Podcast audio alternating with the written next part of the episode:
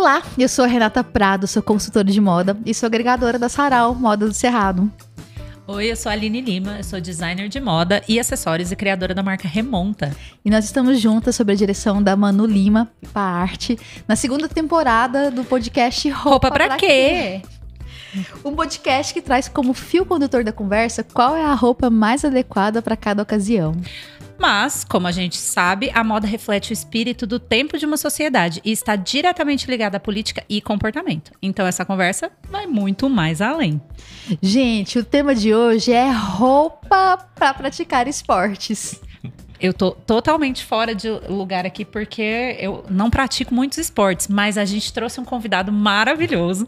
O nosso convidado é o André Fayad. Bem-vindo, André. Obrigado, boa noite. Boa André, noite. super obrigado por ter aceitado o convite. Eu que viu? agradeço, gente. O André, ele é veterinário. É, ele faz esse frila de presidente do time Vale Handball Clube. E nas horas vagas ele ainda é atleta, entendeu? Então eu acho que ele consegue conversar, assim, falar pra gente várias coisas sobre o esporte, especificamente também sobre o handball. É, André, fala do Vale. Antes de mais nada, conta pra gente, explica pra gente o que é o Vale Handball Clube. Bom, boa noite, né? Primeiro de novo, queria agradecer mais uma vez pelo convite. E assim, falar do Vale para mim é, é um prazer, é um orgulho, é uma satisfação muito grande, porque o Vale é o meu bebê, né? O Vale é uma, uma criação minha e de alguns amigos, e a gente morre muito de orgulho de tudo que a gente construiu. É, o Vale ele nasceu na realidade de uma necessidade, né? A gente joga todos nós do time, mais especificamente o grupo que teve essa ideia. A gente joga handball há muitos anos, desde quando nós éramos crianças, pré-adolescentes, e a gente passou por toda essa fase de de a entender a nossa sexualidade durante todo esse processo de junto com o handball, né? Então, o amadurecimento da nossa sexualidade como homens gays, homens bi, algum, algumas mulheres trans também, a gente acabou crescendo dentro do esporte. E isso trouxe alguns problemas também dentro do esporte, né? O esporte de modo geral não é um ambiente é que é um ambiente é, receptivo para a comunidade LGBTQIA+, né? Na realidade, ela afasta. Por isso que a gente tem tantas pessoas que são da nossa comunidade que não gostam da educação física, que não gostam de esportes porque não se sentem abraçados, né? E a gente por amor ao esporte, principalmente ao handball, ainda continuou lá dentro, né? Se anulando, é, se diminuindo, escutando e aceitando coisas que às vezes não queria, né? E com o tempo, a nossa maturidade pessoal e também o nosso processo de aceitação não cabia mais dentro desse molde que foram apresentados pra gente. Então, todos nós já ouvimos pra gente ser mais discreto, ser menos gay dentro de quadra, né? Dar menos close. Então, isso era o nosso dia a dia, né? Para não. É, por exemplo, não podia ter demonstração de afeto em algumas equipes, né? Então, é, é, era um processo bem bastante difícil. E aí já tava todo mundo meio de saco cheio, todo mundo assim jogando, mas não se sentindo mais tão confortável, porque a gente, é, se algum dia, né, qualquer pessoa que estiver nos assistindo tiver a oportunidade de ver o Vale ou assistir alguns dos nossos vídeos, nós somos é, atletas bem libertos dentro de quadra, né? De, em vários sentidos. Então a gente estava muito de saco cheio. E um dia a gente fez um amistoso contra uma equipe aqui de Goiânia mesmo. E foi assim: a gente, ah, vamos juntar a gente que tá aqui e vamos jogar contra eles porque eles pediram pra gente ajudar. E coincidentemente, só tinha homens gays, né? Nesse time que a gente juntou. Era um juntadão mesmo. E aí, depois do jogo, assim, foi super ótimo. A gente se divertiu, foi super engraçado a gente foi para um barzinho qualquer e tal, a gente falou assim: por quê? Né? Por que não a gente não fazer disso aqui uma realidade, né? Por que, que a gente não junta mais de pessoas que estão passando pela mesma coisa que a gente e a gente entra com um time só nosso, né? No início a gente optou por jogar um, um campeonato não federado, porque a gente não sabia como funcionava para federar um time, transformar uma associação. Então a gente simplesmente juntou e foi jogar um campeonato. E a gente fez todo um suspense, foi todo assim, né? Tipo, ai, vai ter uma novidade no campeonato e tudo mais. As pessoas já sabiam mais ou menos o que seria, porque nós fomos convidados para jogar por outras equipes e a gente falou que não ia jogar, que a gente ia jogar juntos. Então, o Vale surgiu daí. O Vale surgiu dessa necessidade de ser quem a gente era dentro de quadra, né? E foi aos trancos e barrancos, né? Porque sem financiamento, sem apoio, sem nada, a gente chegou no nosso primeiro campeonato, que foi a Copa Nápoles, que é o maior campeonato do Centro-Oeste atualmente, né? Em termos de competitividade, em termos de número de equipes e tudo mais.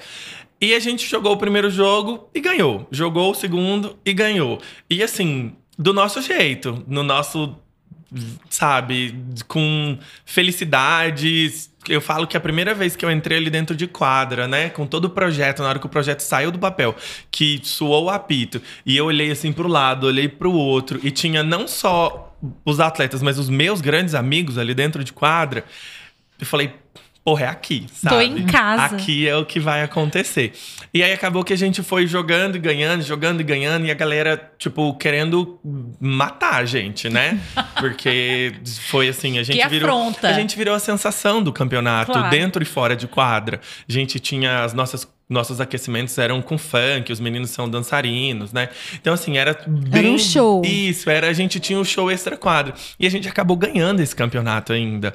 Que a gente esperava sair bem, mas a gente não necessariamente achou que a gente fosse ganhar, porque foi tudo muito experimental.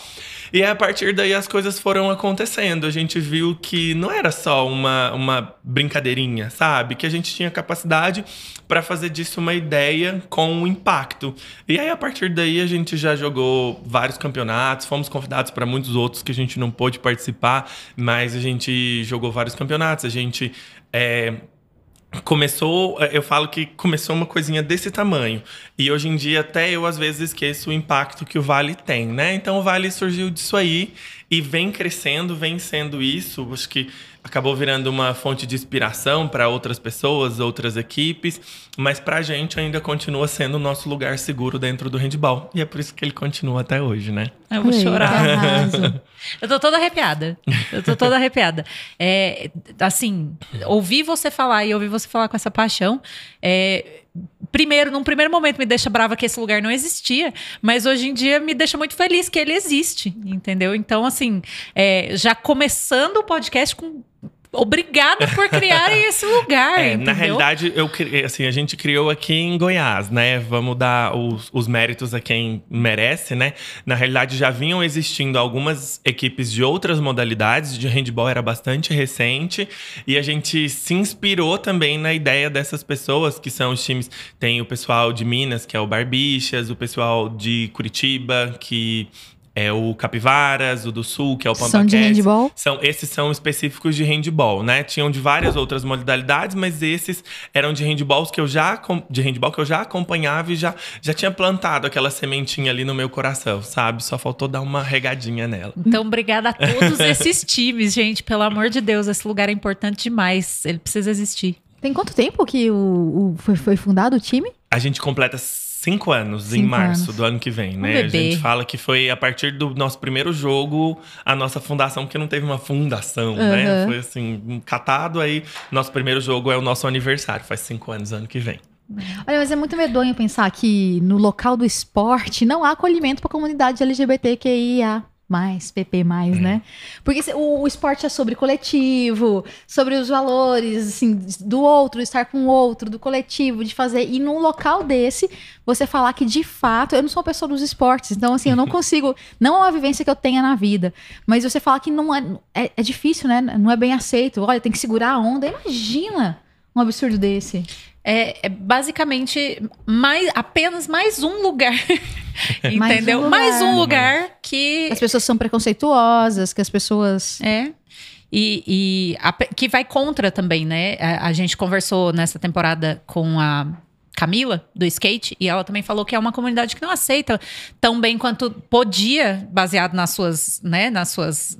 é, no que eles acreditam, Uhum. acolher as mulheres. Sim. Entendeu? Então, assim, é, o esporte é mais um lugar onde fala de time, fala de. E mesmo assim, paga uma língua e não faz o que Não. fala, né?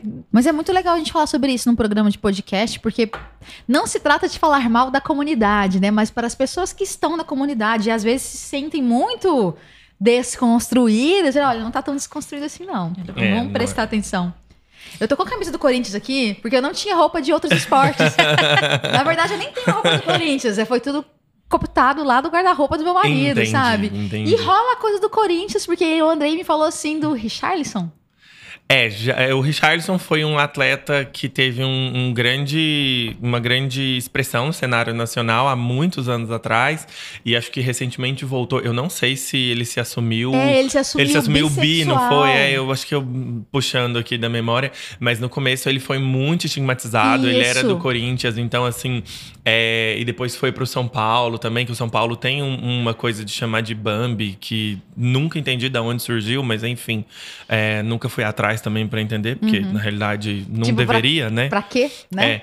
E ele foi, eu lembro disso, porque eu era muito novo e eu via isso, e era algo que realmente me incomodava, né? Aham. Tinha toda essa questão de. E eu antigamente gostava de futebol, hoje em dia já não, não me relaciono muito mais com futebol. Então eu tinha esse contato e era, era algo que me afetava diretamente, Pois é. né? O jeito que ele era estigmatizado, assim, o jeito que ele Isso. era tratado pelas torcidas, tinha faixas É. nos estádios falando dele, enfim. Eu sei que a coisa foi bacana agora nesse sentido. Foi esse ano, né, que ele se assumiu bissexual. Primeiro, porque a gente acabou de falar sobre isso, a questão da bissexualidade no hall, assim, ainda é muito desrespeitada, né? As pessoas adoram chamar o bissexual de hum, Indeciso. indeciso, ou É. safado É. demais, ou ah, isso é falta de X, ou isso é, É. falta de Y, sabe? Assim, né? ainda é uma galera que, enfim. Mas a, a torcida demonstra, a torcida organizada do Corinthians fez faixa de apoio pra ele, né? De estamos com você, o que quer dizer muita coisa diante de um cenário de uma vida inteira sofrendo preconceito, sofrendo e de repente ter o apoio, que é o mínimo, né? Mais uma vez, a gente celebrando o mínimo, como se Isso. fosse o ou, é um absurdo, né? Mas assim, Mas pelo menos o mínimo, né? É, Porque pelo passamos. menos existe agora, né? tanto Tem tempo não al- celebrando alguma nada. coisa, né? Alguma, alguma expressão, né? De respeitar a existência do outro, né? Isso, O outro só está exatamente. sendo ele, ele sendo, sabe? Ele sendo. Como é que alguém pode ir lá e assim se sentir no direito de criticar o outro sendo? A né? existência da pessoa, né? Invalidando a existência da pessoa, sabe? Invalida a pessoa. Invalida. Invalida. Ah, isso é falta de, de rola. Ah, isso é falta de. Ela falou. é, nunca sentiu o frio da fivela, É. do macho na barriga, né? Aqui em Goiás a gente escuta muito isso. Eu nunca tinha ouvido essa. Não, e- ah, eu sou da veterinária, né, gente? Então, isso aí eu já ouvi várias vezes. Ai, que Isso é horror! Isso é um- horror, isso é horror. um falta de chá de perereca. Isso, Isso, é falta de. Sabe, assim, que- Deus Aí é como do se céu. o outro não soubesse quem ele é Exatamente. e invalida a existência dele. Eu acho, eu acho um negócio medonho É também. muito feio, É né? das coisas que me deixa assim, ah, que conversa é essa, É muito sabe? feio. É, eu imagino, inclusive, que o Vale, sendo criado, você deve ter passado por várias situações esquisitas, assim, de resistência com outros eh, pessoas dentro do esporte, fora do esporte, eh, espectadores. Te- Teve isso, né? Porque se a gente encontra resistência na vida real, a gente vai encontrar lá também. Sempre, sempre teve, né? O, o Vale, quando a gente surgiu, na realidade, é, a gente tem um- um- uma posição de expressão no cenário do handball goiano, né? Então a gente acaba adquirindo um respeito por tabela, porque as equipes sabem o nosso poder dentro de quadra, né? E a gente tem um, tem um, um lema aqui no estado que é não, não afronta as bichas, que é pior. Então, assim, se bate na gente, né? Porque o handball é um esporte de muito contato. Você bate na gente, se afronta, aí você tá assim, você tá. Você tá cavando a sua cova, sabe? O negócio fica muito pior. Porque se afronta a gente, afrontar é com a gente mesmo. Então reverte pro outro lado, né? Mas a gente passou por várias e várias situações que são assim, que a gente vê, ah, é pequeno. Não é pequeno, Não é sabe? pequeno. No nosso primeiro campeonato, que foi essa Copa Nápoles, teve uma situação que eu tive que me posicionar, inclusive, né? Que o- todas as equipes tinham apresentações, então os atletas eram apresentados um a um na, no centro da quadra. E no primeiro dia, a gente não foi apresentado, só o nosso jogo, exclusivamente. Falaram que é porque tava, foi o último jogo da noite, aí tinham que correr com o tempo. Eu fiquei calado.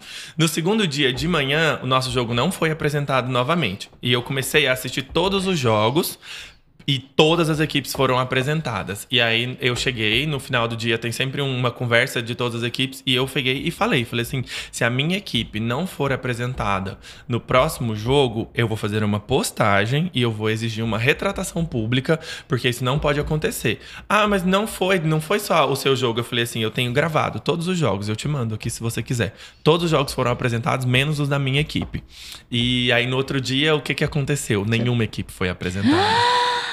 Então, assim, aconteceu justamente o oposto, né? Então, isso E aí, aconteceu. assim, não apresentou nenhuma pra não dar razão pra bicha. Isso, exatamente. E assim, não tinha. Claro que. Ai, no motivo não existe nenhum. Mas como, sei lá, o que, que eles achavam que a gente Não, mas- fosse fazer? Tirar a camisa e mostrar um top, sei lá, Olha, no meio da o quadra? motivo existe Não, e ele é grande e grave, isso, não é? Exatamente. Mas eu falo assim, não, Pra que eles não ia ter. Só ia falar o nosso nome, a gente ia levantar a mãozinha igual todo mundo e pronto, acabou, sabe? Eles achavam que a gente ia fazer exatamente o quê? E vocês ainda Performance, são de é. uma cidade que é. Agrária, né? Não, a questão da, da igreja é muito forte lá, ah, né? sim, sim. Não, na realidade a gente, a gente é, É fundado em, a gente é Goiânia? fundado em Goiânia, Ah, eu achei que mas a gente tem ramificações. Nossos atletas são de todo Porque o a, estado. ah, tá. Eu achei A que o- que o Copa time tinha Anápolis. nascido lá. Não, porque não. Anápolis tem essa, essa veia da igreja. Tem bastante, muito forte, né? né? É. Que- e a igreja É. tem, enfim, seus... Então, assim, foram muitas coisas. Nos campeonatos, a gente tem uma marcação que eu acho que é bastante tendenciosa pela parte das arbitragens. Então, assim, é, qualquer expressão a mais que a gente faz é tido como um exagero ou como uma provocação e o oposto não é. Então a gente tem essa, essas marcações assim, né? Nós já tivemos exposições em, em televisão, né? Porque a gente principalmente a gente foi convidado para jogar um campeonato mundial. E a gente junto fez um crowdfunding e não deu certo, né? Mas aí acabou passando na televisão, acabou atingindo vários veículos de notícia, GE, G1, né? Então, assim, tomou uma proporção até que foi boa, né? Bacana. Nós gravamos pro Globo Esporte. E aí, nas postagens, ai, pra que fazer isso? Porque tem que ter um time só LGBT? Qual a diferença que faz? Não, se É, você não sabe, é porque você É. não é da comunidade, porque você está sendo preconceituoso. Porque Isso, não, não, Hum, se tem você não necessidade sabe, pra você, é- é- colega. Pra É. gente é importante, Não, e se você né? não sabe o motivo, é porque você faz parte É. do hall dos preconceituosos. Isso. Porque assim, né? Se você não é da comunidade LGBTQIA, PP, mas você vê a importância do movimento, você saiu do grupo do preconceito. Isso. Se você tá neste local do pra que isso? Pra lutar contra pessoas contra você, como você. Assim, é. Porque Então- todo mundo não se acha preconceituoso, não é isso? Você pergunta, não, Não, de jeito eu nenhum. não sou não, eu tenho um amigo. nunca. Eu tenho um amigo. Eu até tenho um amigo. Mas você sabe que o É Brasil é um país opinião. preconceituoso? Sei. Mas você é preconceituoso? Não. Onde estão as pessoas preconceituosas, então? Porque ninguém se vê Ninguém preconceituoso. É, né? Imagina, de jeito nenhum. Então a gente sofreu algumas coisas nesse sentido, né? Os atletas, é igual eu falo, né? Todo mundo é nosso amigo até a gente tá ganhando ou até qualquer coisa. Aí a bichinha é o viado, aqui não é lugar pra menininha, né? E tudo mais. A gente escuta isso dentro de quadra, né? Em pleno 2022, Isso. vocês A nossa isso. casca tá um pouco grossa de anos, né? Mas a gente fala que a gente é, também tem vários ditados no handball, né? Tem um que eu gosto muito que é pau que dá em Chico, da, pau que dá em Chico dá em Francisco, né? Então, assim, bate na gente que a gente vai bater igual, sabe? Não tem essa de, assim, é, ninguém ali é frágilzinho, delicadinho. Se for também não tem problema, né? Mas é, a gente tá ali dentro de quadra, é um esporte muito agressivo. E, assim, nossa equipe é uma equipe que tem atletas muito fortes, né? Muito fortes. Eu sou tenho dois metros de altura, então Gente, assim. o André é muito alto. é. então, assim, a gente pode até apanhar, mas a gente bate de volta. Então a gente toma o nosso respeito aí também por outras vias. Mas já passamos por situações que são bem desagradáveis, né? Assim, a gente fala, a gente pensa, ai, parece pequeno olhando de fora, mas é só mais uma, né? Que vai adicionando ali no bolo. Então, não é pequeno, as, as outras pessoas querem convencer a galera de que é Isso, pequeno. Não é exatamente. pequeno. E Não do é. jeito que eu vejo, o fato de vocês entrarem dentro de quadra já é uma vitória. Entendeu? Vocês existirem ali dentro é uma vitória imensa. Então, assim, qualquer coisa que ainda saia disso são duas vitórias. Entendeu? São três vitórias. E isso incomoda demais. Incomoda. Isso incomoda demais, Incomoda. entendeu? Porque é, é isso, quando você é, faz parte da comunidade, você existe e você ainda por cima ganha alguma coisa. Meu Deus, isso é. Isso A é, gente tá ocupando um espaço que não é nosso. É. Nossa, a gente tá pegando o é um- espaço dos héteros. Que coisa horrorosa. né? é, é, é, tadinhos, Tadinhos né? dos héteros. Tadinhos, eles Tadinhos, quase né? não têm Coitados. espaço. Heterofobia. Eu fui- É, mais ou menos assim. E a gente acaba que a gente tem uma torcida muito grande. né? Principalmente do público feminino, obviamente, que são. é, eu considero seres mais evoluídos, né? Porque a gente vê aí, é Amei. complicado. É, a gente tem um público muito grande. Então, gente- nos nossos jogos, sempre tem torcida, tem sempre gente do nosso lado. Então, acaba que ainda dá mais aquilo, né? Tipo assim, nossa, estão torcendo ali, a gente vai ter que ganhar de qualquer forma, né? Mas até hoje, graças a Deus, a gente perdeu pouquíssimas vezes. Foram poucas as vezes que a gente perdeu. É difícil, a gente não entrega o osso muito fácil, não. Você estava falando no começo, e é assim, é para você ilustrar minha ignorância mesmo, porque eu não sei. Você falou sobre a questão do time ser federado? O que é, É. o time federado é que ele tá, tipo, Ele tá associado a uma, a uma federação, né? o, o time, o Vale é federado. Hoje sim, no começo não. A gente se federou tem dois anos, mais ou menos, pra Entendi. gente disputar o campeonato goiano. Então vocês podem participar de campeonato goiano, Né? Goiano, brasileiro, brasileiro, isso do campeonato, campeonato. internacional que vocês foram convidados. não, o campeonato de- internacional não precisava ser federado, Entendi. porque era um campeonato voltado pro público LGBT. Entendi. Então a gente tem uma tolerância mais. Tem- é bem mais tolerante no sentido dessas normas, justamente porque. é, o esporte não é para todos, né? Deveria, mas não é. Então eles acabam facilitando, principalmente porque os times muitas vezes são mistos, então aceitam homens trans, mulheres trans, É isso, né? o Vale é Então, misto. Não. O Vale, em, em campeonatos LGBT, a gente é misto. A gente vai Aham. disputar um campeonato agora no final do ano, no Rio, em dezembro, no Rio, que é um campeonato que chama Rio Pride Cup, que é exclusivamente da comunidade. Nós vamos é, com um time misto. Nós temos uma mulher lésbica, uma mulher trans, homens bis e homens gays. Então o time vai bem mesclado, né? Mas federado, né, que não são normas que nós podemos Sim. atuar, o time é exclusivamente de homens. E homens é, trans. homens cisgênero, Cisgênero. tá? Aí pode ser bi, gay, Mas tem pan. essa norma, homens Tem, cisgênero. tem que ser cisgênero, isso. Mulheres cisgênero no, no feminino, homens cisgêneros no masculino. Teve algumas situações internacionais de mulheres trans que jogaram até em nível internacional, mas, Mas ainda tinha que tem... comprovar intersexo, não é? Eu não entendo muito. é, é, na realidade, esse é um assunto que eu não comento muito, porque eu não entendo Não nem da fisiologia, nem de nada. O que eu levo pra mim, a regra é: se a federação permitiu, eles sabem muito mais que eu. Aham. Então, eu aceito o que me falarem ali, porque realmente é uma área que eu não domino, mas que eu queria que eu, eu acho que o esporte tem que ser pra todos, isso com certeza, né? Ai, eu tô é, com dificuldade aqui, porque cada informação nova, eu não sou do esporte também, eu não entendo muito. E cada informação nova que você me dá, André, é um soco no estômago. Putz grila. Entendeu? Você também, né, Renata? Eu vi que você acabou de me olhar a hora que ele falou que tem que ser homens cis e tem que ser mulheres. É, eu, já ia cair matando, mas eu pensei, eu lembrei de algumas discussões que eu já li há muito tempo, que é sobre a questão hormonal, de É, força, de- de... então eu é uma realmente seara delicada de É, é de delicadíssimo. falar. Eu não tenho esse conhecimento, eu não opino, mas É. se me perguntar, eu sou a favor. entendeu? esse é meu. meu assim, que, que eu Minha acho? opinião Põe pessoal. todo mundo. Justo. Mas não, eu não sei em termos é, fisiológicos, isso aí eu não sei opinar. Aí eu não mesmo. sei até que ponto que a fisiologia ela pode ser lei nesse sentido, Uhum. né? Porque ah, por isso que, que a- a- muita coisa, muitas atrocidades já foram justificadas com base em questões Uhum. biológicas. Então assim, aí eu quando percebo isso muito de longe, você se acha longe, você tá dentro. A gente É. aqui é muito de longe. Eu fico com a sensação assim, nossa, mas será que são mais atrocidades? Mais preconceito sendo, sendo justificado pela biologia? Não sei se é ou se não é, entendeu? Mas a gente tem que pensar isso, porque a sociedade anda a passos de formiga Sim. nas discussões. Aí passa quatro anos retrocedendo. Aí agora vai precisar andar de novo, né? É. Ah, tem uma, uma atleta que é muito importante no cenário nacional do vôlei, que é a Tiffany, né?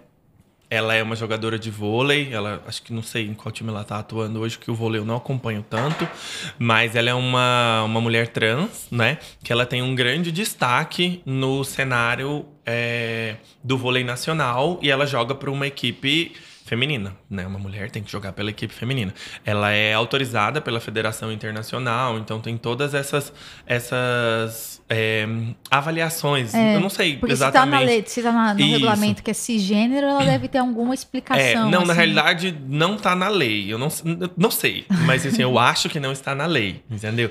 Mas teve uma dificuldade para ela conseguir jogar. Ela nunca foi, por exemplo, mesmo com os o, o grande impacto dela no cenário nacional, nunca foi convocada para um, nenhuma fase de treinamento da seleção brasileira.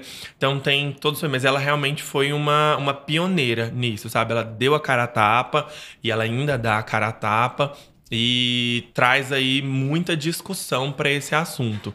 Mas é que nem eu falei para vocês, é algo que se me perguntar eu sou a favor, mas eu não sei o que tá ali atrás sobre massa muscular, sobre força, se realmente é algo que demonstra vantagem em relação às mulheres cis, não sei te dizer, não sou eu que vou entrar aqui nessa discussão, mas por mim elas jogam e são felizes dentro de quadro. Perfeito. É isso, vamos se informar mais, né? Pra gente não correr o risco de estar aceitando um negócio que, né? E no sentido, vamos nos informar mais. Gostaríamos de ter essas informações, gostaríamos de entender melhor esse processo, gostaríamos que, se for uma lei, que fique claro que é e por quê, Uhum, né? Porque eu acho que exatamente. essas coisas Os realmente. das coisas são bem importantes. Deve ter, né? Deve ter. A gente tem que ouvir os Vamos, porquês, é, vamos, vamos atrás disso aí. Quando que você começou a jogar handball? Eu sempre fui dos esportes, né? Eu fiz- comecei a fazer natação muito cedo e eu sempre amei esportes. Que legal. Vida inteira. É, então eu joguei basquete quando eu era mais novo e era um menino da educação física. Eu amava participar de qualquer coisa, né? Tinha bola, eu tava ali no meio. É, o handball surgiu na minha vida justamente porque eu não me adaptava muito ao futebol. Né, não é, é um lugar extremamente hostil, na realidade, para uma criança. Quando eu era mais novo, eu acho que eu era mais afeminado do que hoje. Hoje eu oscilo um pouco a minha feminilidade a depender da situação do ambiente. Mas eu acho que eu era uma criança bem afeminada, bem feminina. Então eu não era aceito muito pelo grupo de meninos, muito menos pelo grupo do futebol, né? Então a gente, eu tinha que ir para outros esportes, o vôlei, e aí eu gostava muito de queimada. E o handball e a queimada têm uma similaridade, né? E aí quando começou a ter uma escolinha de handball no meu colégio foi quando eu entrei. E aí, Isso você era adolescente, criança. não, era uma criança, 9, 10 anos. É, foi aí que começou. E aí eu comecei a treinar, treinar, treinar, e aí, assim, brincando mesmo, mas eu realmente gostava, eu era maior que todo mundo, né? então tinha uma certa vantagem. E aí, com uns, acho que uns 11, 12 anos, teve um campeonato das escolinhas que esses professores davam aula, né, em vários lugares. E aí, um técnico que foi meu técnico durante anos, que é super minha família, me viu jogando e me chamou para fazer parte do time principal dele. Na época eu era 12 anos, 13 anos, né? E aí, a partir daí, foi indo. Eu fiquei lá 10 anos, e aí o masculino acabou, joguei por uns outros até chegar ao Vale, né? 8, 9 anos, mais ou menos. Então, comecei bem novinho e fui crescendo no esporte. Isso, então, né? tem 20 anos, mais ou menos.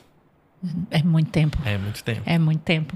Deixa eu te perguntar, André. Você tá aqui com o uniforme. É, você estava me contando antes da gente começar o, o- o podcast que essa é uma exclusiva que você tem. Isso. É, e eu até perguntei porque eu sei que a, que a cor do Vale é cor de rosa. Isso. Né? Me conta assim, como que foi? Por que, que vocês escolheram? Como foi esse processo de criar esse uniforme? Que, é, porque o uniforme ele fala da identidade do Sim. time muito forte, né? A gente que tá de espectador, a gente enxerga isso, essa unidade do, do uniforme como um- uma força ali, né? É, a, a gente decidiu que a gente queria um uniforme que refletisse a equipe, né? E assim, a principal característica da nossa equipe é que é um bando de boiola, né? Então, assim, a gente precisava refletir isso na nossa identidade. Então a gente criou a logo.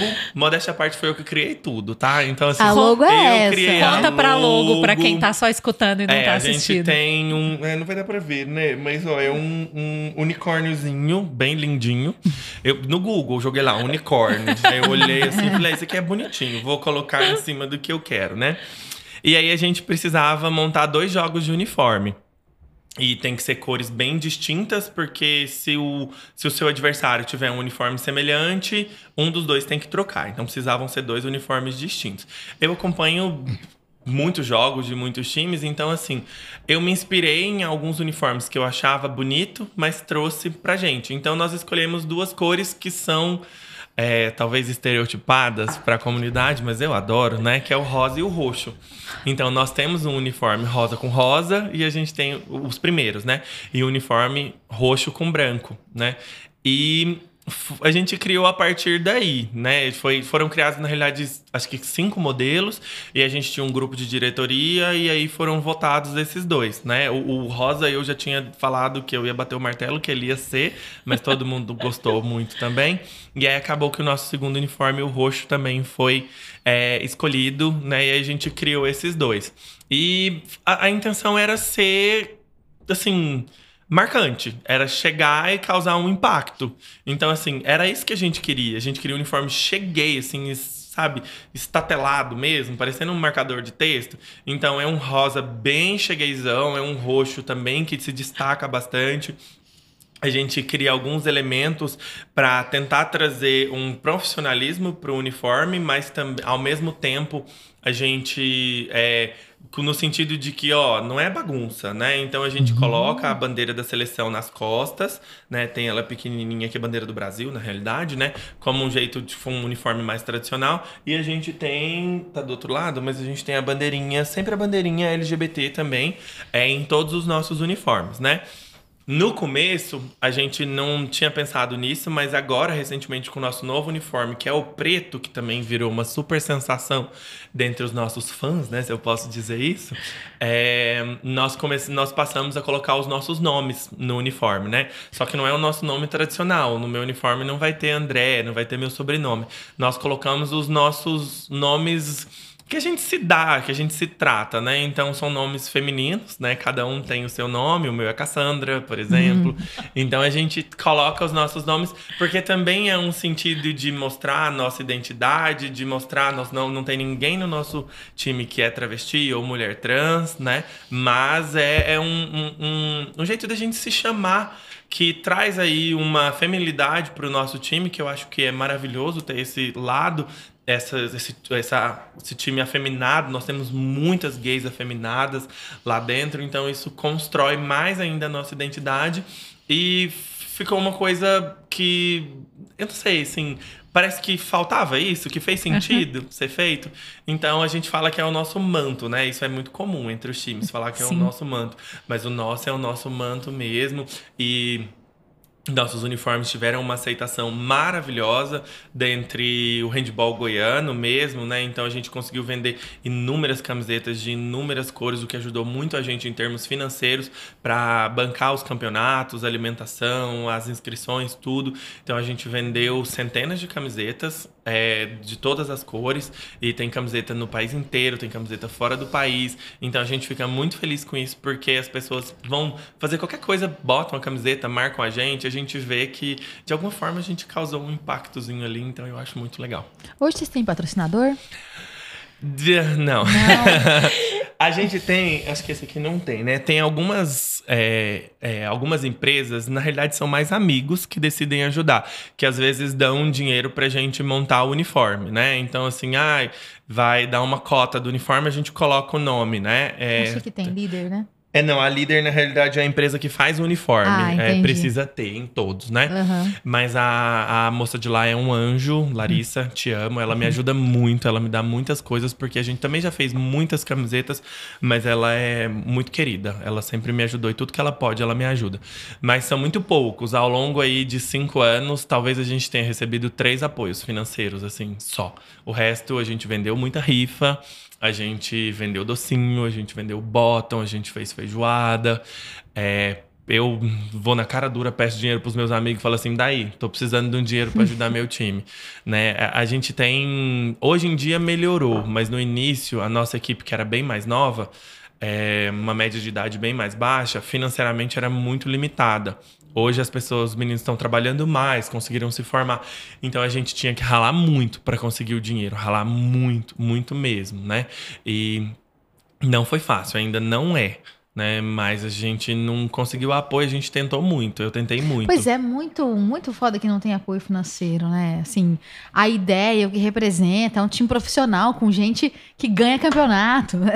Só falar É. assim, é um time com É um, um time discurso lindo, mas um time foda. muito fraquinho, né? Um time forte não tem apoio financeiro. Nenhum. Já tentei vários projetos, até projetos é, de prefeitura mesmo, fazer várias coisas. Tenho, fiz, é, paguei empresas para fazer. É, Projetos. É um projeto. Consultoria. Tem, não, tem um nome, né? Do negócio que a gente entrega, assim, pra.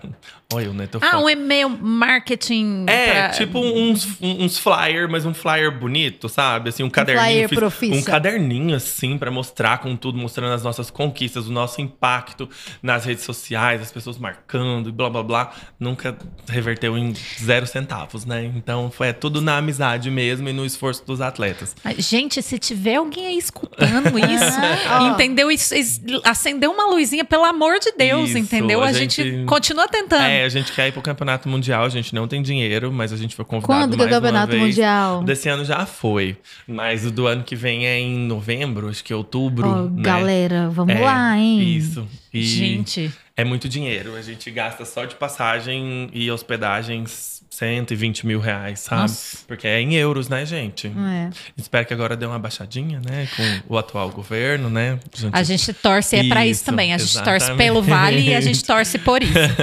Duas Mas- coisas que a gente tá Vale- torcendo. É, o Vale tem, ele tem página oficial, vocês vendem as camisetas lá? É, A gente vende em etapas. A gente lança lá que vai vender. Não é tipo assim, ah, eu quero uma camiseta hoje, porque tem tiragem mínima, né? Sim. Então a gente normalmente faz os grupos pra vender e a gente vende, né? Só Já que assim, quero uma camiseta do Eu ia falar, você já tá de Já olho tô numa A camiseta. muito. gente faz só que assim, né? Aí o que que acontece? Eu faço tudo, né? Eu tenho que pegar os pedidos, receber o dinheiro. Eu presa. Eu tenho que eu presa, exa- entregar, Vamos mandar falar com o fazer, pessoal da buscar. produção. Aí vai Exatamente. lá, né? Assim.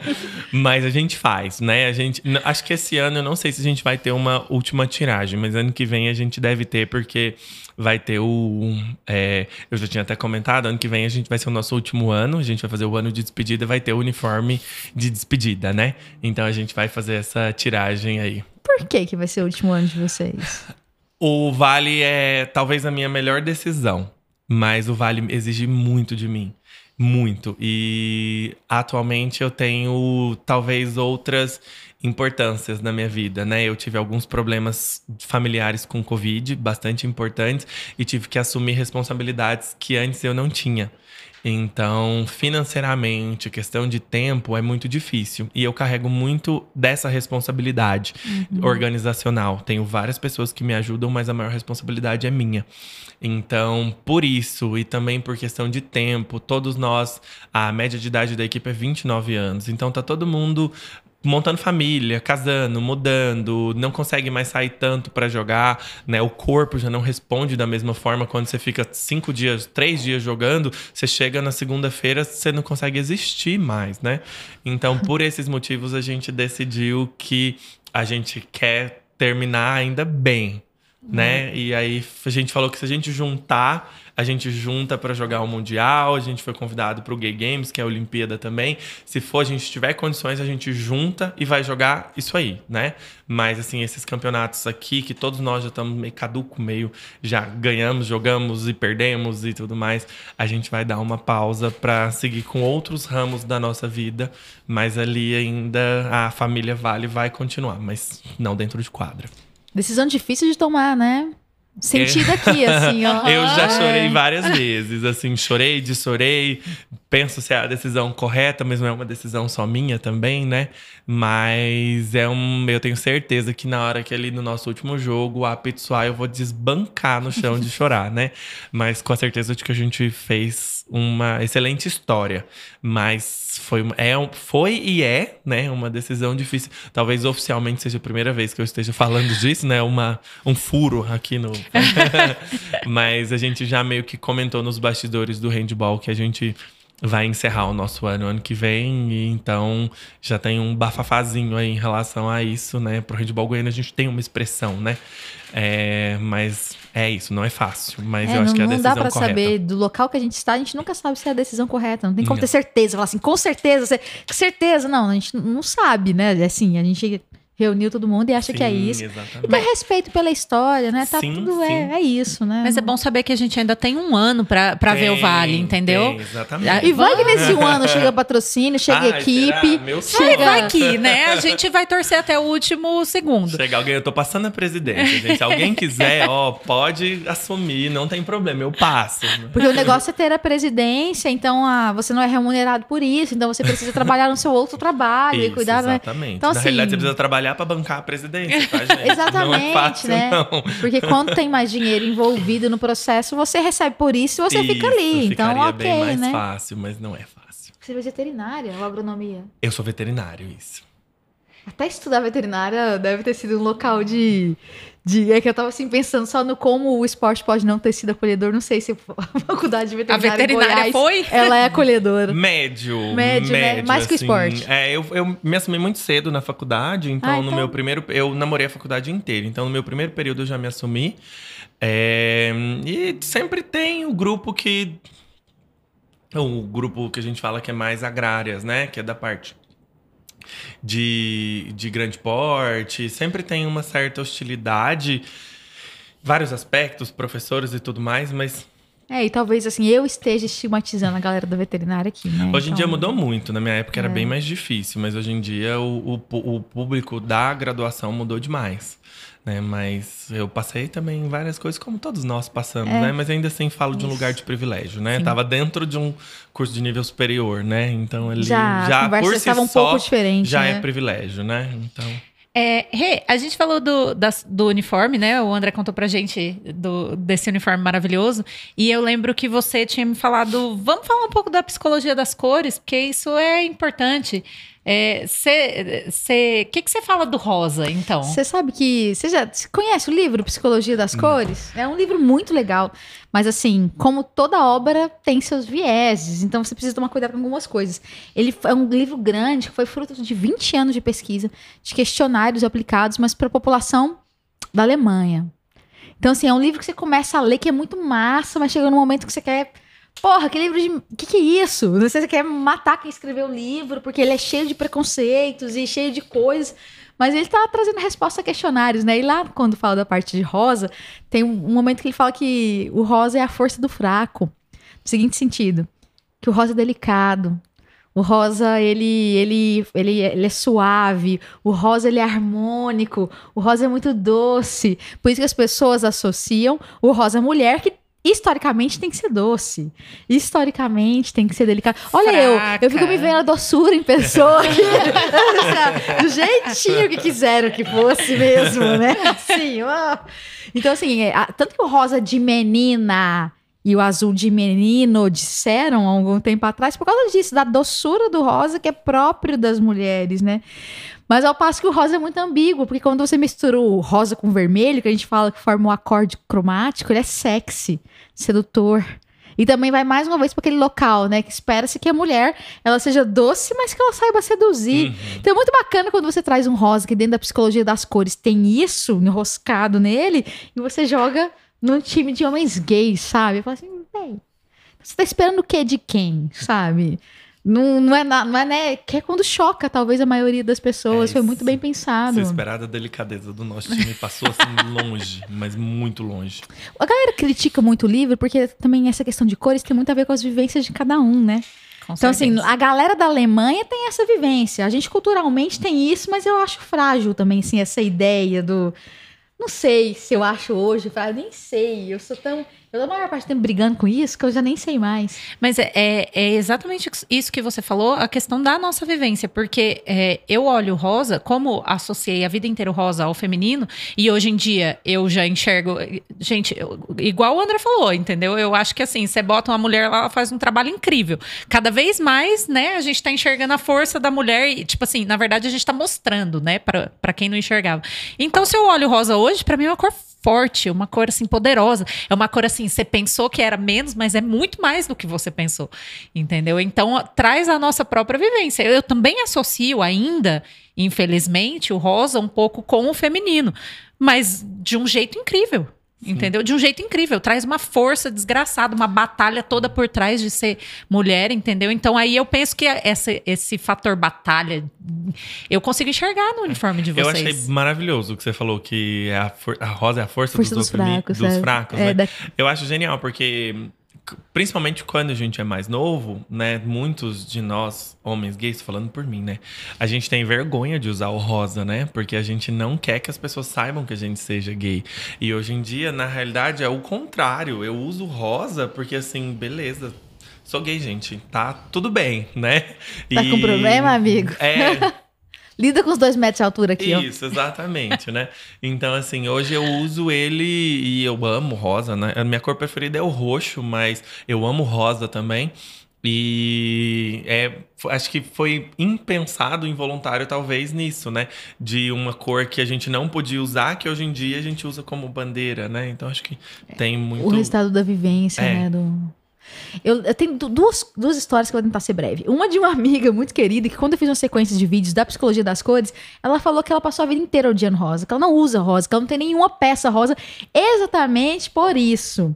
Porque ela achava que o rosa que- esperavam que ela fosse daquele jeito, delicada, fofinha, nhen, nhen. ela não era aquilo. Então ela pegou a versão de rosa. E aí depois ela passou pra pensar, não, mas é uma cor bonita, mas depois que ela resolveu isso dentro dela, né? Ela ressignificou É. o rosa. E, cara, minha filha, a cor preferida da vida dela é azul. Como a maioria das pessoas, porque azul é a cor do firmamento, né, gente? A cor do céu. Quando o bicho tá pegando, independente da sua crença, geralmente você dá uma respirada, olha pra cima e pede, pede ajuda, né? Pros gnomos, pra deusa, pro deus. sei lá, você olha pra cima e pede ajuda. Então, geralmente é a cor com que as pessoas gostam, a cor do céu. A Iris ama azul. E assim, já aconteceu muitas vezes, sabe? Do tipo, Iris, vamos escolher uma sandalinha, e ela vai lá escolher a sandalinha. E aí ela vai onde? Na sessão dos meninos, porque o azul está na sessão dos meninos. E eu lembro um dia que ela viu uma- um sapatinho desse de borracha, tipo Crocs, era azul, com um dinossauro laranja. E ela pegou o sapato, mamãe, e veio correndo com aquele sapato na mão. Eu falei, que linda, moça. Não, não, filhinha. Esse aí é de menino. Vem cá que eu vou te levar lá pras, pras porra das princesas, sabe? Cara, eu falei, moça, o que... moça, o que, que você tá Dá falando, moça? O que, que é isso? Uma não, criança não. escolhendo É. um sapato azul de dinossauro laranja. Você tá falando que é de menino? Eu, O que, que, que é isso? As pessoas não melhoram, né? Lojistas, melhorem. Preparem a equipe de vocês. Olha onde a gente tá, sabe? Eu tenho uma história também, e na verdade eu acho que eu nem tinha como eu não falar é, da minha irmã num episódio de esporte. Tá? Porque eu, gente, eu nunca fui, tá? Eu tenho, assim, uma dificuldade com o esporte, realmente. É, tem alguns especificamente que eu gosto, mas eu nunca fui a pessoa de fazer esporte. E a minha irmã é formada em educação física. Né? A minha irmã é formada em educação física, a minha irmã também joga handball. É, talvez possa ser o contato pelo qual eu cheguei no André, talvez. É, a minha irmã sempre teve essa resistência com rosa. É, sempre, a vida toda. Ela não gostava, ela não usava de criança, ela pedia não quero, ela pedia pra trocar quando ganhava, ela não usava rosa. Não gosta de rosa. A minha irmã, quando passou no vestibular e foi estudar fora, foi fazer faculdade, ela caiu num campus da Unesp que a cor deles é rosa. A cor deles é rosa, todo mundo usa rosa, os meninos usam rosa, as meninas usam rosa. É, quando eles têm campeonato, quando eles têm inter Unesp, eles pintam o cabelo de rosa, pinta inteirinho, eles tão, tá todo mundo inteirinho de rosa. e assim, pra gente da família foi chocante, porque de repente a Ela Marcela tava lá rosa. de rosa. E aí rosa. passou é, esse bloqueio realmente de achar que o rosa era é, transbordava feminilidade. É, imagino eu quando ela chegou lá e viu que não, todo mundo aqui tá de rosa.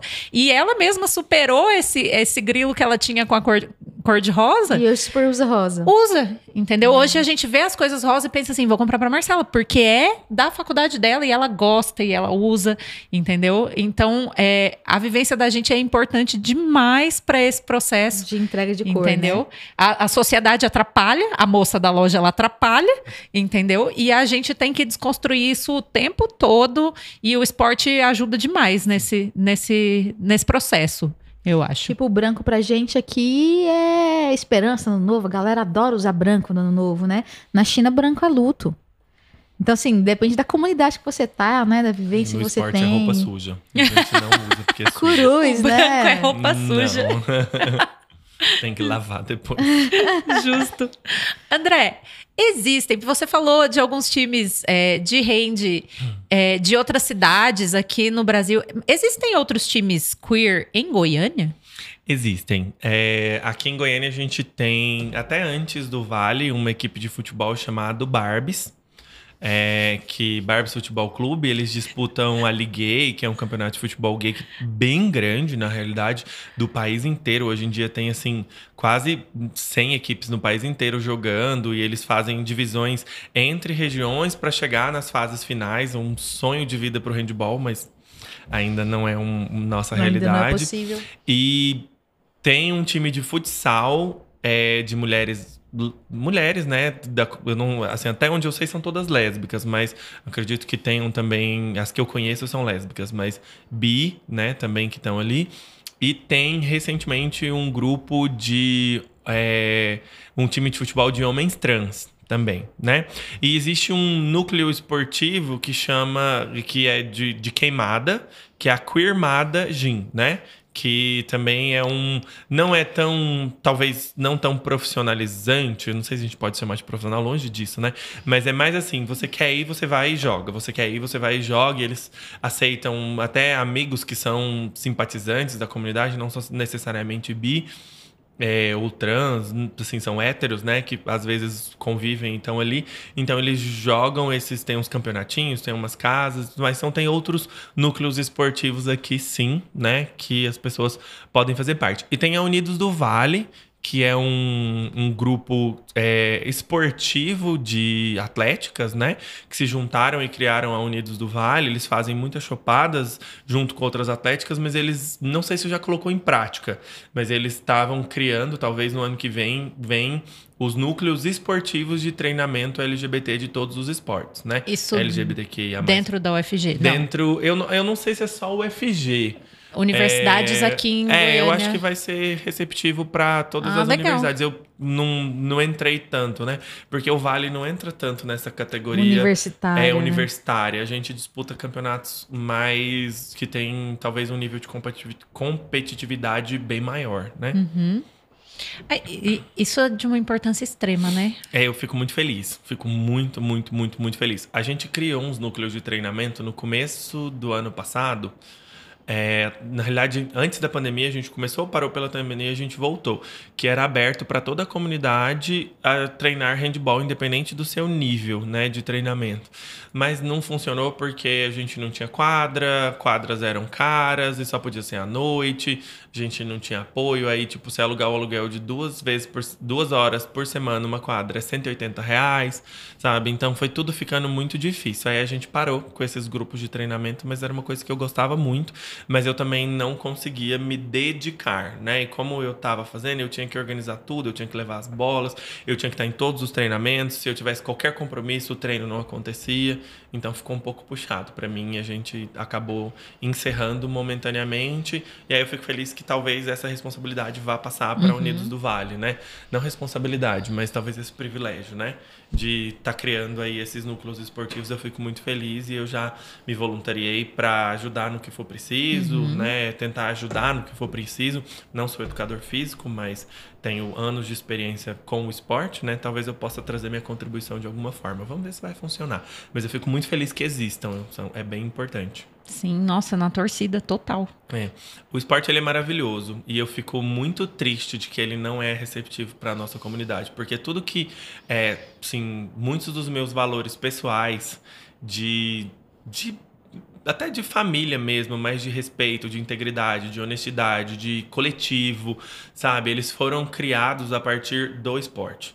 Então, assim, é, eu fico entristecido mesmo. É algo que sempre me entristeceu que a nossa comunidade, que precisa tanto de carinho, de abraço, ela seja afastada do esporte. Porque o esporte é incrível, o esporte é maravilhoso, todo mundo deveria ter contato com o esporte, sabe?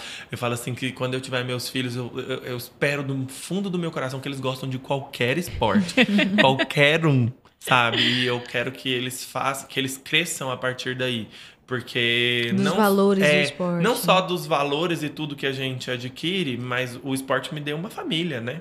Várias famílias, na realidade. Eu tenho pessoas que são assim, é, que são que eu amo aquele amor assim que chega a doer, sabe?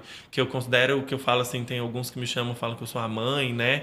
É, tem meus filhos ali dentro que eu cuido, botei debaixo do braço, falei, ó, esses são meus aqui, ninguém mexe, né? Então, é maravilhoso, sabe? Então eu fico, eu, eu desejo que todo mundo tenha esse contato. Então quando eu vejo essas equipes surgindo e dando essa oportunidade para essas pessoas que foram marginalizadas do esporte conseguir entender o tanto que é maravilhoso você estar tá ali dentro, a atmosfera de um ginásio, a atmosfera de uma quadra, não necessariamente ganhar, mas você pertencer ali, uhum. porra, é muito maravilhoso. Então eu espero que todo mundo tenha essa oportunidade. Se você é da comunidade, procura na sua cidade, qualquer esporte. Hoje em dia tem muitos em vários lugares do país. A gente tem esses núcleos esportivos e vale muito a pena conhecer porque o esporte ele é para todo mundo, apesar de que a gente foi ensinado, né? Ele é para todo mundo. A gente já vê há muito tempo como o esporte resgata pessoas em toda todo tipo de situação que a gente, né? É, a gente vê notícias, a gente acompanha às vezes um, um atleta, alguém que saiu de um lugar muito difícil e foi parar num lugar muito grande e, e o esporte, né? Tem essa essa superação, essa, essa batalha, né, para que, que não sei, que acolhe. Então é bonito ver realmente que é, a gente viu essas histórias, a gente não estava vendo histórias como a do Vale e agora a gente tá, entendeu? Então é, é, é, bonito de se ver mesmo. Eu, eu acho muito legal. Eu sei que foi uma pergunta totalmente retórica, uhum. assim, tipo, é importante? É, claro. o que, que você quer dizer com isso? Mas é, é bom falar para a gente lembrar né? Porque tem hora que passa, passa um pouco batido, assim, principalmente para mim, não sei se eu posso falar pela, pela Renata, principalmente para mim que não, é, não. Eu não posso nem falar que eu não pratico. Eu pratico. É, recente. E tô, e tô desenvolvendo esse, esse gosto por ele. Mas, assim, é, pra, que não tem costume de ir em jogos, que não tem costume de, de consumir. Eu não sou muito fã de futebol. Eu assisto handball por causa da minha irmã. Então, assim, é, eu não tô lá dentro e eu não vi tudo isso, entendeu? Mas o pouco que eu vi é bonito demais. É bonito demais. Não tem, não tem uma história feia, assim. Todo mundo que, que tá dentro do esporte, ele tá é, crescendo ali dentro, ele tá batalhando ali dentro, entendeu? E as histórias que, que a gente vê são bonitas demais. Então, Vamos expandir isso mais, pelo vamos. amor de Deus. É, vamos expandir. sociais esportivos, eu acho que é, são um dos métodos que a gente tem de mudar uma sociedade. É, essa é uma opinião pessoal completamente influenciada pela minha vida, mas eu falo porque eu falo de um lugar de muito privilégio, né? É, sempre fui privilegiado muitos aspectos, mas principalmente no socioeconômico. E talvez se eu não tivesse entrado no handball, eu não teria tido tanto contato com a divergência de vida financeira, de social, econômica, é, com as pessoas igual eu tenho. Talvez eu fosse continuar ali na minha bolinha com a classe econômica parecida e não teria vivenciado as dificuldades e as coisas porque teve pessoas que eu às vezes que foram para campeonato já campeonato do meu time do meu time isso é uma coisa que assim eu fico indignado que eu a gente fala, ah, vamos comer, não foi comer.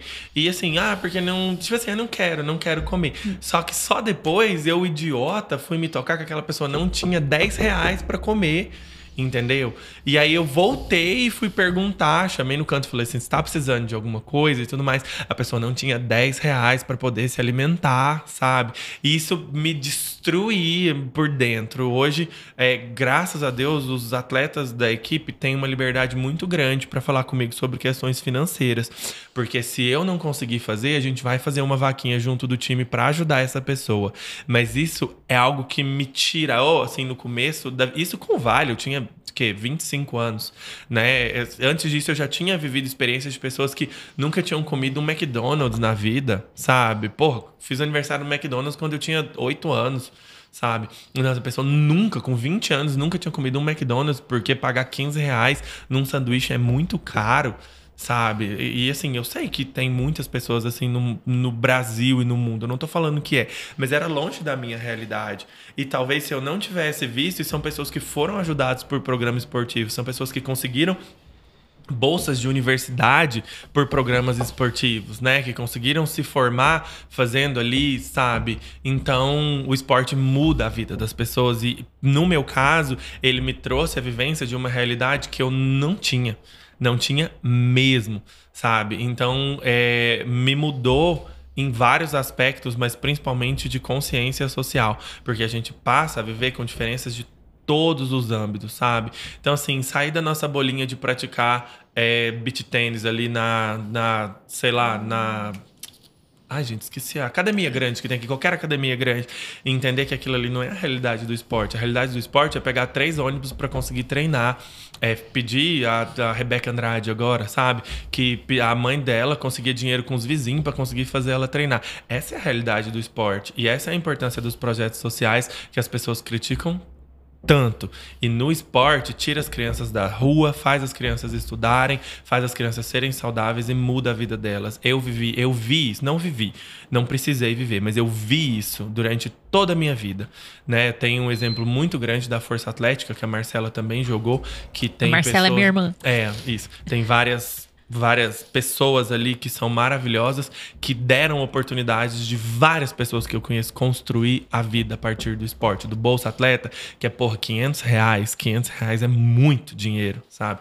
Então, assim, projetos sociais para qualquer tipo, mas para o esporte muda a vida de criança, sabe? E é muito maravilhoso. Eu espero que nesse novo governo, tanto do da, daqui do do nosso estado quanto do país inteiro influencie cada vez mais isso com esse boom de esportes, agora essa prática desportiva que a pandemia nos trouxe, valorize ainda mais isso, porque é muito importante. E aí é uma mensagem que precisa ser difundida novamente, né? Eu acho que a gente que foi criança ali na década de 90, então a gente era criança nessa época, a gente ouvia muito isso sobre assim, a história dos atletas, como foi importante o esporte na vida deles, o que, que significa o esporte. O Ayrton Senna ia falar de esporte desse jeito. Hoje, os nossos atletas de destaque vão apoiar a política nazista, eles vão falar sobre política segregadora, eles vão apoiar política imundo e, e, esquecem de falar sobre o que o esporte representa na vida das pessoas e o que de transformação. Isso que você está falando é muito lindo hum. e é muito importante. Não faz parte da vivência das pessoas mais. As nossas crianças hoje, quando elas admiram um atleta, elas estão vendo outras coisas. Sim. Os atletas estão indo fazer dancinha no TikTok pornográfica. É. Eles estão esquecendo de falar. O, sabe, o que, que é o valor de E são atletas que tem lá o projeto esportivo, né? Uhul, olha lá, meu projeto, Instituto Fulano. Mas na é. realidade é só uma cobertura para não ter que pagar imposto. Né? Isso, né? meu, meu, meu então, Instituto assim, de lavar dinheiro. É, então assim. É complicado, né? Então, assim, essa sua mensagem ela é linda. Você me, me, me transportou para minha infância quando eu lembro de ouvir os atletas uhum. falando isso nos programas. Hoje a gente não vê mais. Assim, o atleta né? muitas vezes ele virou uma marca, né? Isso. Principalmente pensando no futebol, né? O atleta ele é uma marca, ele não é uma referência. E é por isso que eu me afastei tanto do futebol. Não tô aqui para falar mal de futebol, gente. A Copa tá chegando, vou lá, tá torcendo no barzinho uhum. e tal. Só sou do futebol na Copa. É, mas o futebol me, me afastou muito, principalmente quando eu entrei pro handball, porque assim, todas as políticas não são nem tão públicas assim, né? Mas todas as políticas são voltadas para o esporte. Né? Que já tem todo o apoio do mundo. E aí deixa todos os outros esportes de fora, sabe? E eu, isso sempre. Isso me deixou muito revoltado. Galera foi... do atletismo, né? Vive e mexe, a gente vê alguma coisa de atletas que são de ponta. Eu tive, assim... é, eu tive a oportunidade de ir para a Olimpíada do Rio. E eu me prometi que eu iria para qualquer Olimpíada que eu conseguisse ir. Tóquio não teve como, mas eu pretendo ir para Paris. Gente, pelo amor de Deus, se você tiver a oportunidade de ir numa competição de atletismo de alto nível, é uma coisa impressionante, sabe? Todo esporte é impressionante, ginástica e tudo mais. Eu assistia tudo. Se me chamava pra assistir badminton, eu tava lá assistindo. eu amo qualquer competição. É tão mágico, é um ambiente tão maravilhoso. Eu falo que a Olimpíada foi um divisor de águas na minha vida, né? Foi em 2016. É, é tão incrível você viver o esporte naquela forma integradora ali, que para mim é a construção de tudo que eu fiz durante toda a minha vida chegou até aquele momento ali, sabe? E eu convido as pessoas, sempre que eu posso, a viverem os esportes que não são o futebol. Porque o futebol tem emoção, tem tudo, claro. tem. Mas os outros esportes que lutam para se sustentar, parece que tem um, um, uma importância maior quando você ganha, sabe? Quando você consegue conquistar alguma coisa, a conquista não é só ali, a conquista é de tudo que você passou, sabe? Então eu valorizo mais aquela vitória e é muito bom de acompanhar isso. Então eu vou para qualquer evento esportivo, me chama que eu tô indo. Eu assisto do futebol feminino eu assisto bastante também, eu valorizo bastante. Futebol feminino é diferente de futebol masculino. É, Então, é. As é- meninas estão numa campanha linda, né? De valorização do futebol feminino, assim. Os salários são muito são- ah, não, menores. discrepantes demais. Os né? prêmios das E- competições são muito menores. Desculpa, eu não entendo muito, mas eu tenho a sensação de que elas são muito melhores. entendeu? Eu não sei, talvez seja é, a minha ignorância mesmo, mas elas arrasam tanto, entendeu? Elas não caem, não se jogam, o jogo anda, o negócio é bonito demais de se ver. Eu, eu vi agora há pouco, teve a final do Campeonato Brasileiro. As meninas do Corinthians ganharam. E aí rolou um quiprocó, que era o seguinte, porque eles cobraram a entrada do jogo. E teve gente falando assim, tipo, que absurdo. A gente ainda tem que pagar o ingresso pra ir ver mulher jogar. Meu amigo, você tem que pagar ingresso pra elas poderem ter o, prêmio, pra elas poderem ter o salário delas, pra elas, tem que pagar ingresso por isso. Então, assim, vai ser cobrado pra valorizar o nosso time. Aí a contrapartida era de torcedores falando que iam pagar mesmo, porque estavam valorizando o time das meninas. Mas olha o que, que em 2022 a galera teve que Teve um escutar. campeonato brasileiro que a gente organizou aqui que a entrada era 5 reais. 5 reais. As pessoas fizeram um absurdo. As pessoas do próprio handball, que tinham que pagar 5 reais pra assistir seis jogos no dia. Era o dia, 5 reais. E eu ficava assim, gente, é, tá bom, fazer o quê, né? Não é nem um real por jogo, Não meu é Deus um real do céu. por jogo, exatamente. Meu Deus do céu. Ai, gente, que caminho, né? Que a gente ainda precisa Sim. percorrer. Que que é isso? É, vamos falar de coisa boa, vamos falar da nova iogurteira Top Term. Não, brincadeira. É, na verdade, vamos trocar um pouco aqui o assunto, porque eu tô com uma pergunta que eu quero fazer. E aí, assim, hoje tá o André aqui. Pra quem tá assistindo no YouTube, o André tá aqui com a camiseta, com a camisa do Vale. A Renata tá aqui com a camisa do Corinthians. E aí, eu vou trazer uma polêmica. É uma polêmica da moda. é uma polêmica da moda. A gente falou de polêmicas do esporte, vamos falar da polêmica da moda. Usar camisetas de time e esporte em todas as situações sociais. Vai pra uma festa, vai pra uma balada, vai pro shopping, Vai pro restaurante, restaurante. vai o Com camisa de basquete, de handball, de futebol. de É, É, então, e eu, O que que você acha? Eu, eu sou uma pessoa do conforto, né? Vocês vão ver aqui, eu tô de bermuda de moletom, crocs e camisa folgada. Eu sou assim, basicamente 90% do meu tempo. Eu troco de roupa pra trabalhar, né? Que eu sou obrigado. Mas se eu pudesse, eu trabalhava de bermuda também. É, eu acho que a gente tem que estar confortável. E as roupas esportivas, elas têm uma tendência a ser mais confortáveis, porque você precisa fazer uma atividade física, né? Então eu sou 100% a favor. Agora, você me perguntar, você vai para uma balada com camisa esportiva? Nunca fui. Nunca fui. Eu talvez acho que ali não não caiba. Não Por sei. quê? Não sei dizer. Não sei. Talvez tem versões. Tem versões de uniformes que talvez são versões um pouco mais bonitinhas, mais ajustadas, né? Que dão uma valorizada, né? Mas eu acho que no, talvez no mundo hétero isso seja bem mais comum, né? Assim, usar a camisa de time pra ir pra uma balada. Tem várias versões de uniformes, polos, né? São mais bonitas, apesar de camisa polo, pra mim, é só pra trabalhar porque eu odeio camisa social. É, talvez seja um, um ambiente mais aceitado, né? Aceitável, mas não faz parte muito do meu ambiente de sair pra balada. Eu não, assim, você me vê na balada também é um milagre, né? Não vou muito, mas assim, um- uma balada você não vai me ver assim, né?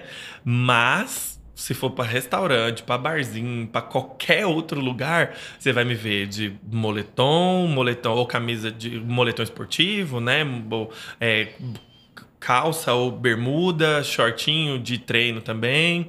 E as camisetas assim, porque são extremamente confortáveis, né? Eu sou sempre sofri muito com roupa, achar roupa do meu tamanho, então eu sou 100% a favor de roupa larga, né? Hoje que eu posso, tem os lugares que a gente acha, eu compro muito, mas é, acho que o único talvez ali o que vai me travar seja ir para uma ba... e depende da balada, né? Também Justo. assim, né? Se você for talvez o que é balada? Pra mim, se eu for pra um barzinho que tá tocando talvez uma música ao vivo Dá pra e dançar tal, em pé? Pra mim já é uma balada. Uma balada. Já, já configura como balada.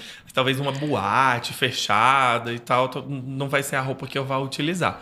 Mas eu sou a pessoa que acha que a gente tem que estar confortável com o que a gente quer. Eu não, assim, eu- o meu estilo é conforto, roupa larga e confortável. Entendeu? Então, se você tá feliz assim, poxa, vai na fé.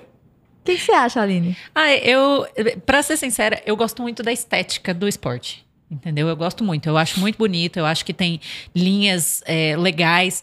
É, é claro que situações e situações mostram, na verdade, não tanto a questão de se você vai ou não usar uma roupa, é, uma camisa de time, mas se você é, se arrumou ou não. Por quê? Porque o se arrumar, ele demonstra uma, uma certa, um certo carinho com a pessoa que você está indo encontrar, entendeu? Então, se você vai encontrar os seus amigos e você e é uma coisa mais arrumada e você gasta um tempo para estar daquele jeito lá, você está demonstrando carinho com aquela pessoa, entendeu? Então, é, é, um, é uma polêmica com razão, porque ela depende de várias coisas, entendeu? Então, assim, existem camisas é, mais chiques. Existem E camisas do- meio com que chiques. monta, né? Aham, e depende do que, que você vai pôr junto. Pôr junto. Roupas caríssimas Caras, também. caras, não é, é, não é uma questão de você usar, tipo assim, ai, porque é mais, ba- nem é isso, É, tem preço de, de roupa cara grife meia, de mesmo. grife, entendeu? E, e assim, então eu acho que cada situação tem um, a gente tem que olhar de um jeito, entendeu? Mas eu também não sou contra, É, não. também não sou, não. Eu acho barato quando eu vejo a pessoa, até num ambiente mais arrumado, com camisa de futebol, e nem e você vê pela montação da pessoa que não foi sem querer, foi de propósito. Foi de propósito. Que tá legal, tá arrumado, tá massa. Sabe? Eu acho muito legal, acho que diz sobre ela. Quando eu vejo assim, eu falo, ah, Mas é sobre isso. A partir do momento que você pensa naquilo ali e faz consciente de se arrumar para estar num lugar, tá valendo.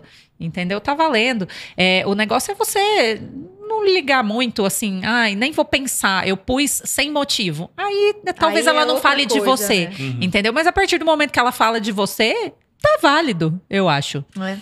Né? Eu, é, uma, é uma polêmica, mas eu, eu Deixa as pessoas, né? No geral é isso. Eu acho Deixa isso, as pessoas vestirem o que elas Eu querem gosto do vestir. que o André falou. É, a pessoa tem que estar confortável.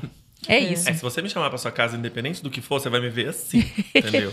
Eu vou estar nesse estilo, sempre. Talvez uma outra situação eu troque um pouquinho de roupa, mas eu falo que esses dias eu fui, minha amiga, a gente foi almoçar, eu fui almoçar no Is, né? Que é um restaurante dos de Goiânia, talvez o mais assim. E eu vou de Havaiana. Uma vez desavisada, Eu é sempre muito vou. chique. Eu sempre vou de Havaiana pra todos os lugares. Também Havaiana ou é Crocs, é meus dois sapatos oficiais. E eu tava de bermudinha da Nike mesmo, aquela curtinha, curtinha não, mas meio curta de academia e uma camiseta de malhar. E eu fui desse jeito, e o povo lá é super arrumado. E eu só vou assim, porque eu tô almoçando, eu tô ali pela comida, não tô ali pra paisagem, né? Então, eu, e minha amiga queria me matar, porque ela tava arrumada. Ela, como é que nós vamos tirar uma foto? Eu falei, se você quiser, você tira a sua. Eu não vou aparecer na foto, eu não quero. Né? Eu tô aqui pela comida. É justo. Mas eu me visto assim. Então, é essa é... Eu, esse é meu estilo, então não tem nem como eu muito defender. Eu vou assim, né? Tá certo. Não, eu, eu sou é, muito fã da estética do esporte. Eu acho que é, arrasa demais. É, principalmente porque o pessoal traz muito pro streetwear, né? Então tem essa condição de sair na rua mesmo e, e fica legal, entendeu? Tênis, é, calça, essas calças mais esportivas, né? Se você conseguir, souber, de- tiver coisas para combinar e tal, você Sim. consegue montar cada look incrível, assim, look babado, É. entendeu? Então, assim, eu acho que tudo é possível. O vestido que você tá com as listas da É. Adidas, né? É uma estética bem esportiva. É Sim. muito legal. Não, É, foi- é é- quase como se eu tivesse pe- refletido nisso antes de colocar. E, e na estética, e Quase. até essa estética ainda é uma estética não tão prática esportiva, ela é uma linha esportiva. Isso. Mas, por exemplo, se você vai para uma academia hoje, gente, é um desfile de moda, sabe? Assim, eu falo que a galera investe muito tempo e dinheiro nas roupas que estão usando ali, sabe? Às vezes eu olho e falo assim, eu tô lá descabelado, com aquela roupa, sabe, comunzona, que eu tô ali todos os dias.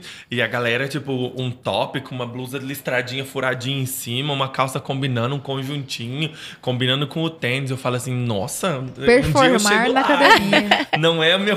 não- eu não tenho vontade nem de ir pra academia. Imagina escolher a roupa pra ir, né? Então, assim, mas eu acho que tem seu espaço total. Talvez eu ainda não cheguei lá nesse aspecto de academia, mas do meu dia a dia eu sou 100% roupa de esporte. Legal. Renata, Falando nisso, né? falando nisso, fala pra quem tá desavisado. André, a gente tem um quadro aqui que é para Hum. as pessoas desavisadas. Ah. Porque se a pessoa vai lá, foi a primeira vez, viu lá um store, nossa, roupa pra quê? O podcast, vou pegar dicas de roupa. De roupa pra fazer esporte, de roupa pra. E não é sobre isso o, o podcast. Então a gente tem Uhum. um quadro pra galera desavisada. Entendi. Então, qual que é a roupa mais adequada, né, pra praticar esporte? Eu acho que é bacana pensar no tipo de fibra que você tá usando. A fibra que vai fazer o tecido da roupa que você está usando. Por exemplo, algodão é sucesso, conforto, conforto térmico.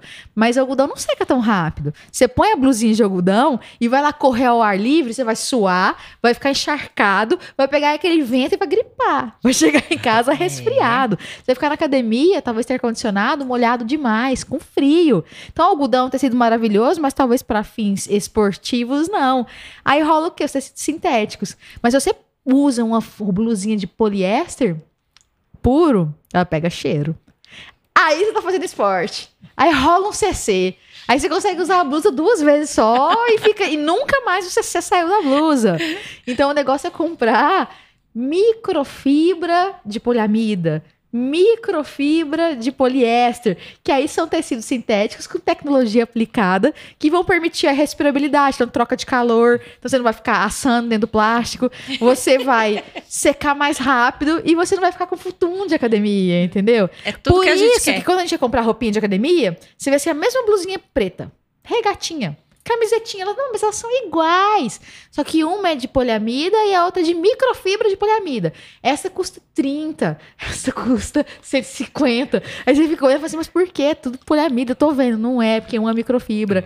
Então aqui você vai suar menos, aqui ela vai secar, aqui não vai dar futum Tem uma tecnologia por trás desse investida. preço. Então é Sim. bacana de olhar a etiqueta, sabe? Que às vezes não vai rolar, você vai pagar 30 reais, mas você vai usar duas vezes e jogar no lixo, porque o CC não vai te permitir usar de novo.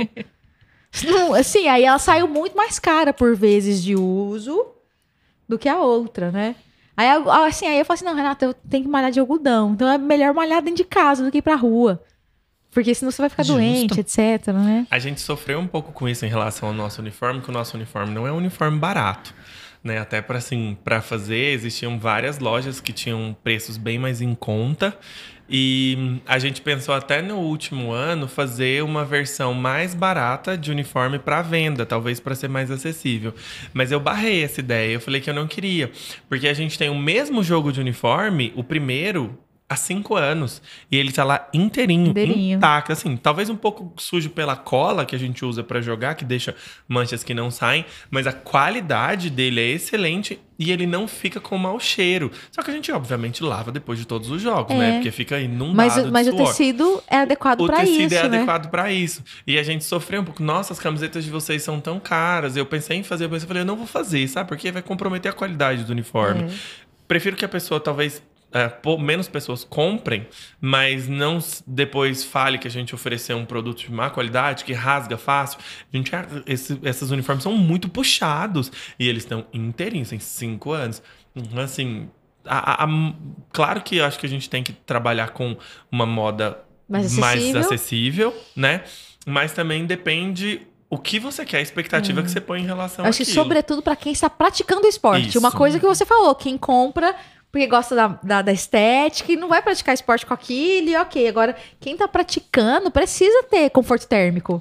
Sim. Precisa O esporte ele é uma seita. Quando você entra, você acha que você vai fazer. Ah, eu vou fazer uma corridinha. Aí, ah, mas tal tênis é melhor porque meu pé eu piso assim. Aí você vai o quê? Não, talvez no nutrólogo pra ver, pra melhorar a sua corridinha. Aí depois você tá pagando o personal, entendeu? Ele é uma seita. Ele vai te Você vai uma atrás. É, é um esquema de pirâmide. Isso, é uma grana pirâmide. pra custear essas coisas, eu acho que é Exatamente. barato. Porque Você é só tudo queria correr um pouquinho na rua. Quando você vê, você já tá matriculando ali na maratona com um grupo de corrida. É, tem que tomar cuidado.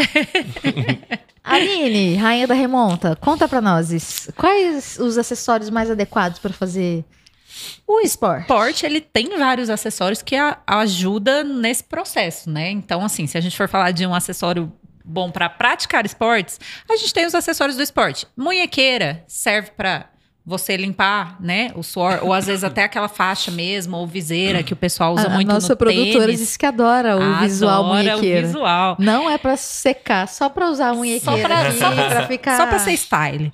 É, mas ele tem, dentro do esporte, ele tem uma, uma função, né? A faixa no cabelo, a é, viseira que protege o jogador do sol, jogadoras de vôlei, jogadores de vôlei, de tênis, né? Então, assim, os acessórios, eles costumam ter um... é, uma função. Tipo assim, aquele que a, gente, que a gente vê a pessoa colocando o porta-celular no braço. Ele é um acessório. Qual a função? colocar seu celular para você poder correr tranquilo sem ter que ficar segurando, ou a cordinha do óculos. Então o esporte ele tem vários acessórios que facilitam a vida dele, né, praticar o esporte dependendo de qual esporte você está querendo praticar. Então é difícil dar uma dica porque depende do esporte.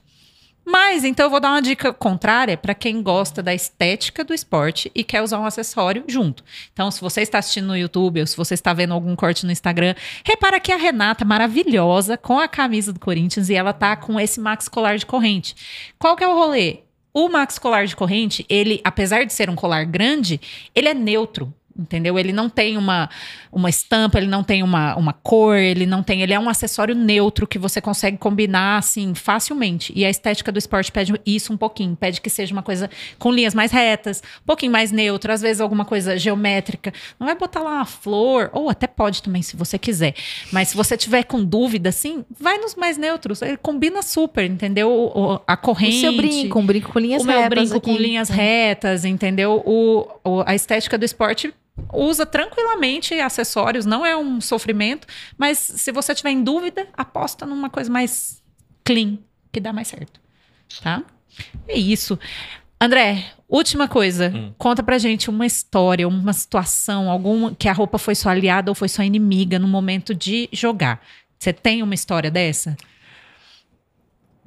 Uh, bom, a gente tem é, até o nosso o, o, nosso uniforme ele é por si só, né, uma, uma questão que traz ali, né, uma um, um impacto, né? A gente, quando a gente foi. O nosso primeiro campeonato, que foi a Copa Nápoles, que a gente entrou, a gente fez um suspense muito grande em relação a tudo, até mesmo o nosso uniforme, que ninguém sabia. Né? A gente fez o nosso grupo no WhatsApp, ninguém sabia. E aí a gente se escondeu no vestiário, trocou de roupa todo mundo no vestiário. E a gente ia sair porque a gente tinha que aquecer, né? A gente aquece na beira da quadra. E tem até um vídeo desse que é um dos meus vídeos preferidos do Vale, né? Que a gente saiu do vestiário e, assim, vários atletas saíram, tipo, de salto, de peruca, de tudo, e com os nossos uniformes rosa. E ninguém tinha visto ainda nosso uniforme. E realmente ele destoou de todos os uniformes que já tiveram aqui em Goiás, né?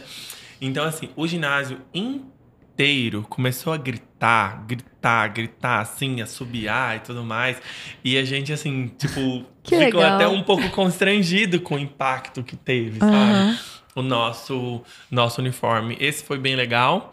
E a gente teve uma outra história que nossos uniformes têm nomes, né? Então é meio difícil não saber de quem é quem.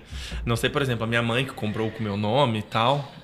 É, a gente sabe de quem é o uniforme pelo número, que o número é da pessoa, e ainda mais que tinha um nome atrás, né?